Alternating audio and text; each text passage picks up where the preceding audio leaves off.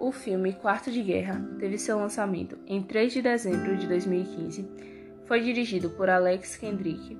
O seu gênero é drama, é um filme evangélico e contém 210 minutos de duração. Ele conta a história de um casal cristão, Tony e Elizabeth. Tony era o melhor revendedor da indústria farmacêutica e Elizabeth consultora de imóveis.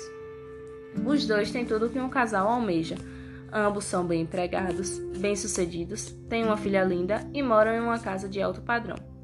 Porém, em seu casamento há muitas brigas e a sua filha, que ainda é pequena, se sente incomodada com isso. Ela percebe que quando seus pais estão juntos, só fazem brigar e nunca dão a atenção devida que uma criança quer. Um dia Elizabeth saiu para ir ver uma casa que estava à venda e lá conheceu Clara, uma senhora viúva que tem um relacionamento direto com Deus. Na casa de Clara, ela separou um lugar, o qual denominou quarto de guerra. A mesma incentivou a corretora a traçar um plano de oração e mostra que Elizabeth tem que confiar em Deus. O trabalho pesado é feito por Deus. Elizabeth só deveria entregar nas mãos dele. No início, Elizabeth diz que não tem tempo para isso e deixa a história de lado. Porém, fala para Clara que irá pensar. Clara, em seguida, ora para Deus e fala que não quer pressionar ninguém.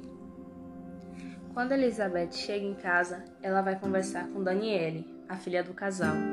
E Daniele faz perguntas para Elizabeth sobre a sua vida e a mãe não sabe responder nenhuma. Ela se sente triste com isso e a filha chora. Ela começa a analisar a opção de realmente traçar um plano de oração. No dia seguinte, Elizabeth vai para a casa de Clara e pede para Clara ensinar ela a orar. Quando ela inicia seu plano de oração, as coisas mudam. Elizabeth descobre que Tony, o seu esposo, poderia estar traindo ela, mas ela não age por impulso. Ela apenas ora para que ele abandone aquilo, e foi o que aconteceu. Há uma reviravolta na vida de Tony. Ele perde o emprego e, naturalmente, há prejuízos financeiros para a família pois o mesmo ganhava quatro vezes mais que a esposa. Um dia, Tony, mexendo no celular de Elizabeth, ele descobre que Elizabeth sabia das traições, mas mesmo assim não largou. Quando ele abre o closet dela, ele nota que está vazio e apenas com orações nas paredes.